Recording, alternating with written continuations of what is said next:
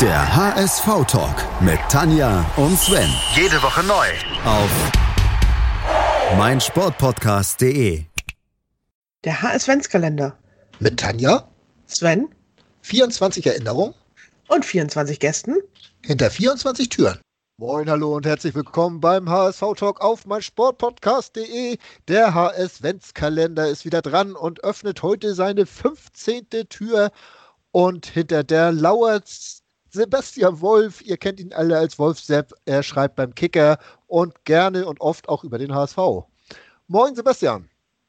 Moin, Sven. Sebastian, du schreibst zwar gerne über den HSV, aber du kommst ja eigentlich aus einer anderen Stadt und da schlicht auch irgendwo noch so ein bisschen dein Herz für diesen Verein aus dieser anderen Stadt, hast du mir erzählt.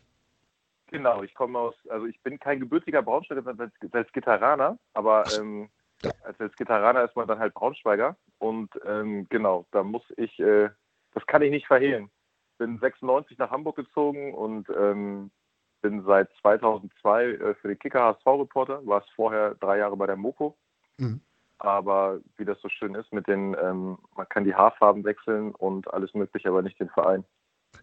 Wenn ein Braunschweiger 96 zum HSV wechselt, also das, das hat doch irgendwo was. Ne? Das ist ja schon Komisch, ne? fast, ist, mir auch gerade aufgefallen. fast, fast Multikulti, was du da machst. Ähm, du hast ja dann auch so einen Moment ausgesucht, der beide Vereine ja so ein bisschen verbindet, auch wenn sie sich gegenübergestanden haben. Wir sprechen über das herausragende Fußballjahr des HSV, die Saison 13-14. Wieso hast du dich für diesen Moment entschieden, Sebastian? Ähm, war für mich natürlich ein spezieller Moment und ein spezielles Jahr, weil ich als, als Fußballfan ähm, natürlich ein bisschen nach Braunschweig geschielt habe und irgendwie mein Herz an der, an der Eintracht hing.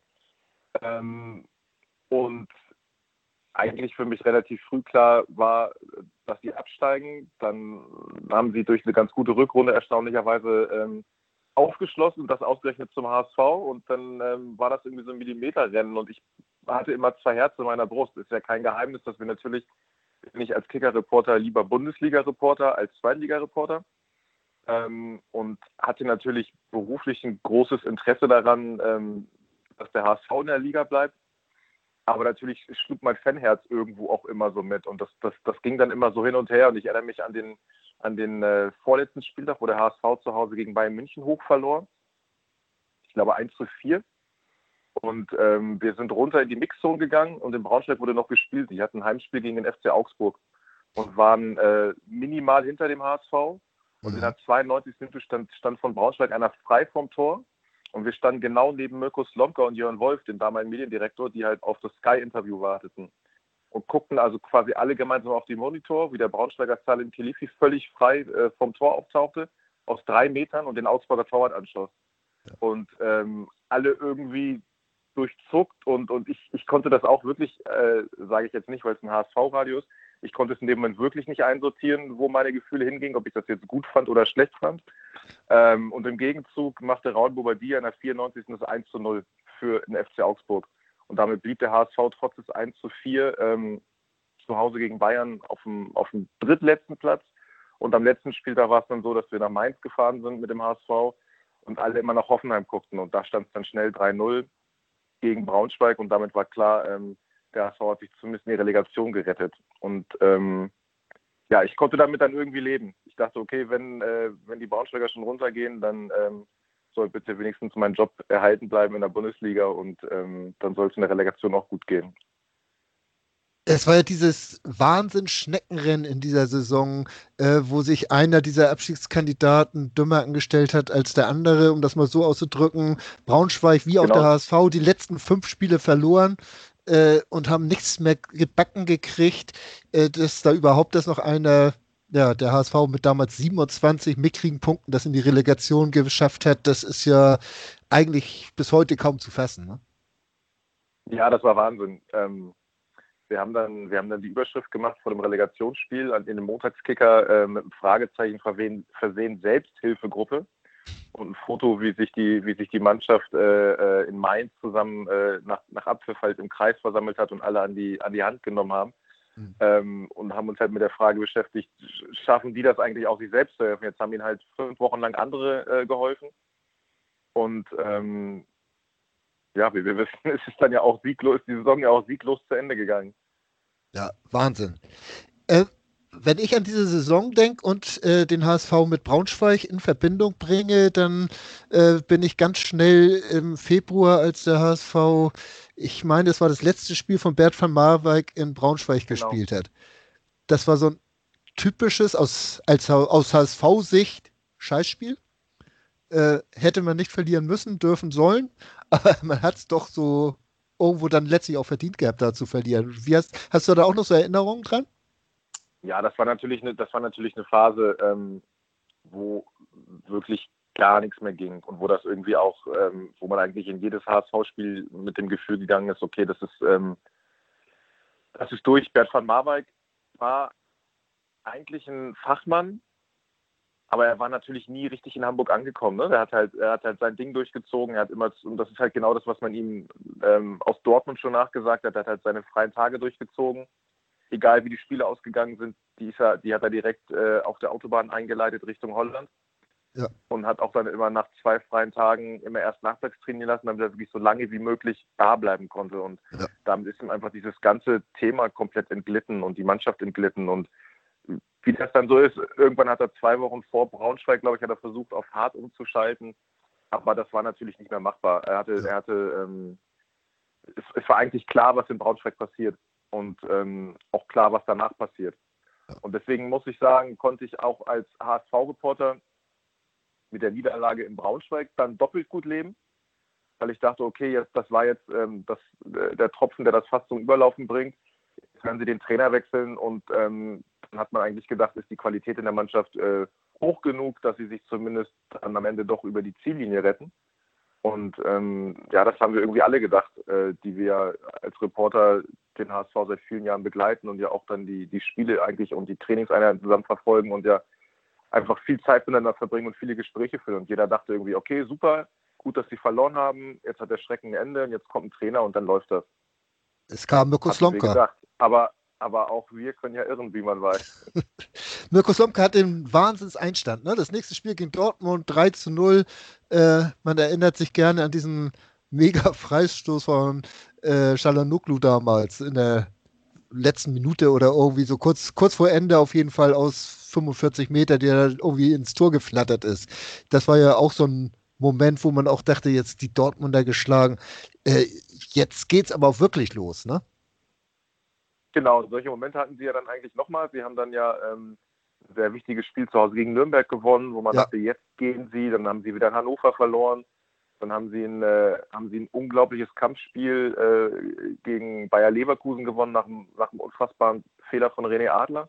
Ja. Das war, glaube ich, auch die Geburtsstunde von HW4, als Heiko Westermann äh, den, den Volleyschuss eingeschweißt hat. Und dann war eigentlich so das Gefühl, okay, aber jetzt muss das doch der Moment gewesen sein, ähm, der sie trägt und der sie diese letzten Spiele äh, irgendwie überstehen lässt. Und ja, das war der letzte Sieg in der Bundesliga und auch der letzte Sieg von Mirko Slomka als HSV-Trainer. Ja, es ist ja auch dieser, dieser Wahnsinn gewesen. Also er hatte am Ende eine, eine Bilanz von 3-2-8, also in seinen, äh, was sind das, 13 Bundesligaspielen, dazu die beiden Unentschieden gegen Fürth noch. Und äh, dann kam beim HSV diese große Ausgliederung Bayersdorfer genau. intronisiert.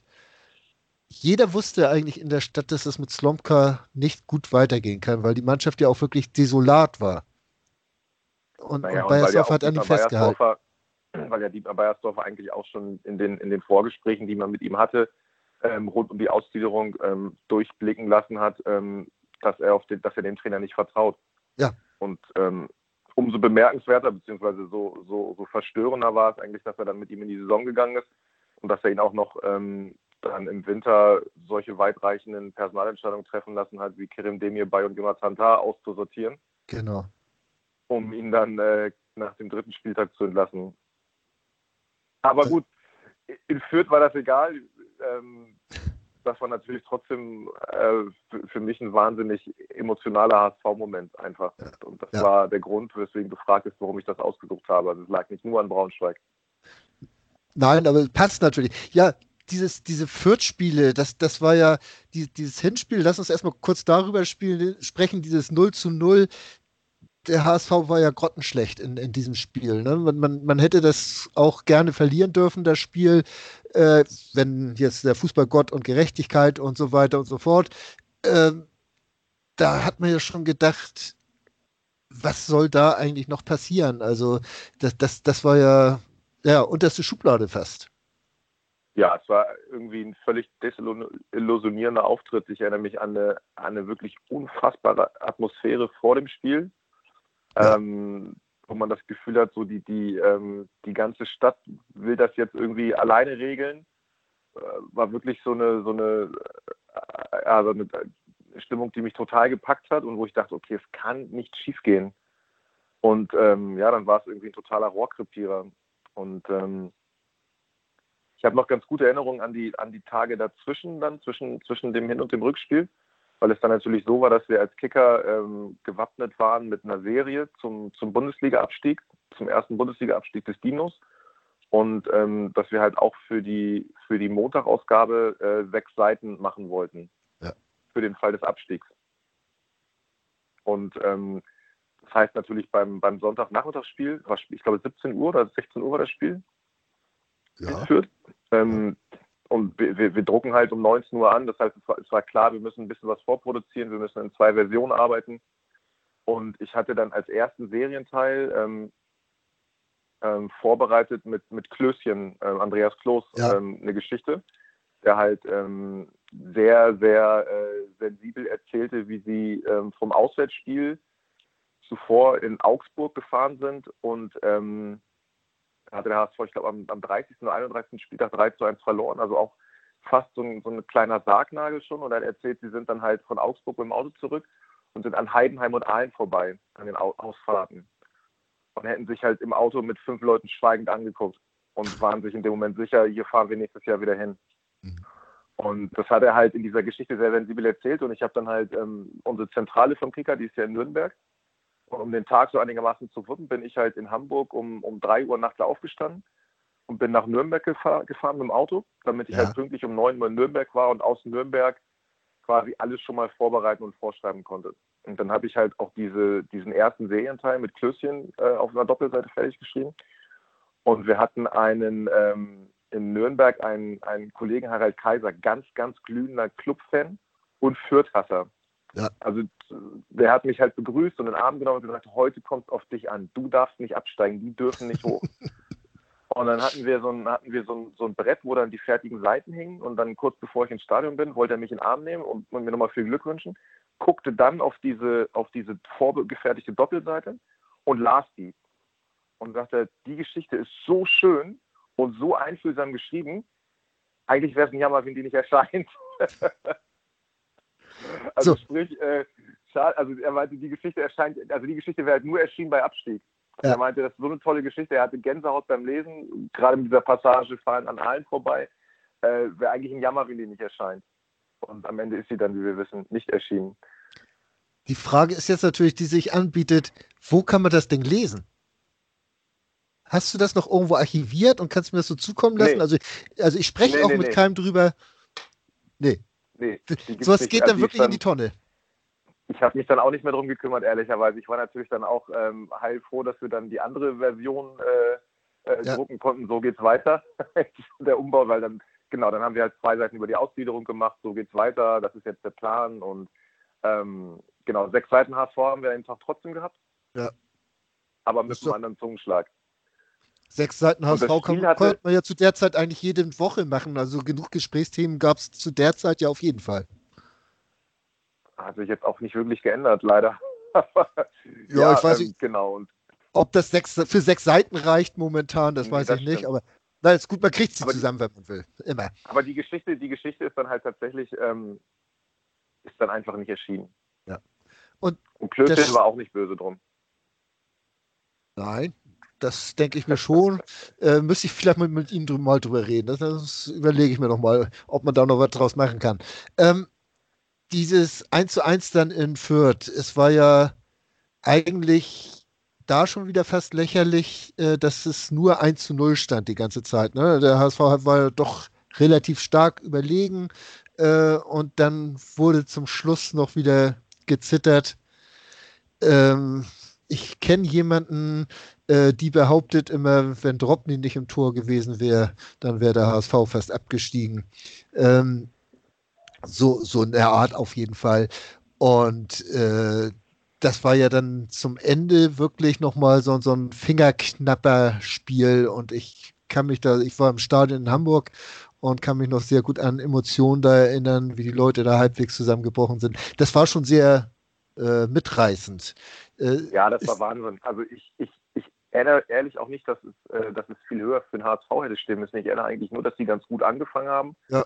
äh, durch das sogar in Führung gingen und das 1 zu 1 eigentlich ziemlich viel, früh fiel und diese letzte halbe Stunde ähm, ein einziger, also eine einzige Abwehrschlacht war, dass Heiko Westermann kurz vorm Spiel noch drüber gesäbelt hat und ja, und Dropney ein sehr, sehr gutes Spiel gemacht hat. Und das Besondere an dem Spiel war dann auch tatsächlich, ich saß, also die, die, ähm, die alte Presstribüne im Rohnhof war ja so mit, mit so Holztischen und so Klapptischen. Und es war einfach wahnsinnig eng. Man konnte sich also wirklich, ähm, man klappte diesen Tisch über die Beine und ähm, hatte, die, hatte den Ellbogen des Nachbarn in der, in der Rippe. Also es war unfassbar eng. Und mein Nachbar, war David Bernreuter, mein Kickerkollege, der ähm, aus Nürnberg kam, Fürth-Fan war und ähm, für das Jahr seines Volontariats äh, nach Braunschweig gekommen ist, also in die Peiner Kicker-Redaktion und da quasi mit Eintracht abgestiegen ist. Das heißt, der hat meinen Verein betreut, ist abgestiegen mit denen und für ihn ging es in diesem Spiel darum, ob er übernommen wird und bei Aufstieg Fürth-Reporter wird. Auch noch bei seinem Lieblingsverein. Also so ein, und ich mochte den total, ein ganz lieber Kerl, hat ein super Verhältnis und ich, ich mochte den einfach wahnsinnig gern. Ja. Und der saß quasi neben mir und zitterte um seine Übernahme. Scheiße. Und ähm, ja, wir saßen halt dicht an dicht. Und natürlich konnte ich bei Lasoggas Tor, ähm, konnte ich mich dann auch nicht kontrollieren, musste auch irgendwie zumindest einmal kurz auf diesen Holztisch vor mir trommeln. Ja merkt, wie, wie er in sich zusammensackte, ähm, als das 1-1 fiel, dann halt die äh, umgekehrte Abfolge. Ja, und diese letzten Minuten waren natürlich völlig irre. Ähm, ja. und, und am Ende ist es halt dann so gekommen, äh, dass er trotzdem übernommen wurde und äh, allerdings Nürnberg machen musste als Vierter. Aber heute ist er Augsburg-Reporter etabliert und es ist auch alles gut für ihn ist alles gut für ihn. Das, das ist schön. Ähm, das ist auch wieder eine schöne Story, eine schöne Randgeschichte dazu. Ja, ähm, nach der Partie in Fürth, wie ging es dann weiter? Du bist dann wieder zurück nach Nürnberg und, und, und hast dann irgendwo da was veröffentlicht oder hattest du das alles so weit nee, vorbereitet? Wir haben, alles, wir, haben, wir haben alles aus dem Presseraum machen können. Ja. Und dann war es tatsächlich so, dass Mirko Slomka in die Pressekonferenz, nach der Pressekonferenz sagte, und jetzt kommt ihr mit. Seid ihr fertig, dann kommt ihr mit. Dann hat er uns mit in die HSV-Kabine genommen, wo halt der tanzende Dropny und, und, und der halbnackte Beister und wo wir dann halt, ähm, also dann mit den Spielern angestoßen haben und dann da äh, ein, zwei Bier getrunken haben und äh, die, die, die, Gastmannschaft kriegt dann ja immer so ein Buffet aufgebaut, bevor sie am Bus sind. Und dann konnten wir uns da, haben jetzt mit denen bedient und mit denen halt so ein bisschen, ja, also das war schon, war eine unfassbare Erleichterung, ne? Also ja. ähm, bei allen irgendwie und einige, also ich erinnere Joachim Hilke ähm, und, und Karl Jarcho, die wirklich kreidebleich am, am Bus saßen und, und wo noch gar nichts ging. Also da war noch nicht viel Regung wieder im Körper. Das waren schon sehr, äh, ja, sehr eindrucksvolle, eindrucksvolle Bilder. Ganz anders noch als dann, oder ganz anders als ein Jahr später in Karlsruhe, wo man ja auch, wo sich irgendwie ja ähm, selbst geschafft haben und sich ja wirklich selbst rausgezogen haben und dann ja auch so eine totale Euphorie und Ekstase eigentlich war, war das in Fürth eher so ein boah, ja. äh, Durchatmen, abgekämpft und, und alle waren irgendwie leer. Ja. Das trifft es, glaube ich, sehr gut. Ich kann mich auch daran erinnern, also da gab es einige leere Menschen um mich herum und das wird den äh, handelnden Personen nicht anders gegangen sein. Ja, die Konsequenz daraus mit Slomka, wir haben uns kurz angerissen, da könnte man jetzt äh, 27 Stunden drüber reden, äh, ob das der Kardinalfehler war, dass letztlich dieses Bayersdorfer Experiment bei HSV, das zweite, äh, dann doch krachend gescheitert ist. Aber ich glaube, das machen wir ein andermal, da machen wir eine ganze Sendung draus. Ähm, für heute soll es das gewesen sein. Ähm, Fürth Braunschweig, der HSV, es passte alles zusammen. Herzlichen Dank für deine Zeit, Sebastian, und ich hoffe, wir hören uns dann nach einem möglichst ruhigen, gesunden Weihnachtsfest irgendwann mal wieder, wenn wir über die aktuelle Siegesserie des HSV reden wollen. Sehr gerne, Dankeschön. Frohes Fest. Schönen Dank nochmal, frohes Fest und bis neulich. Tschüss. Tschüss. Der HSV-Talk mit Tanja und Sven. Jede Woche neu. Auf meinsportpodcast.de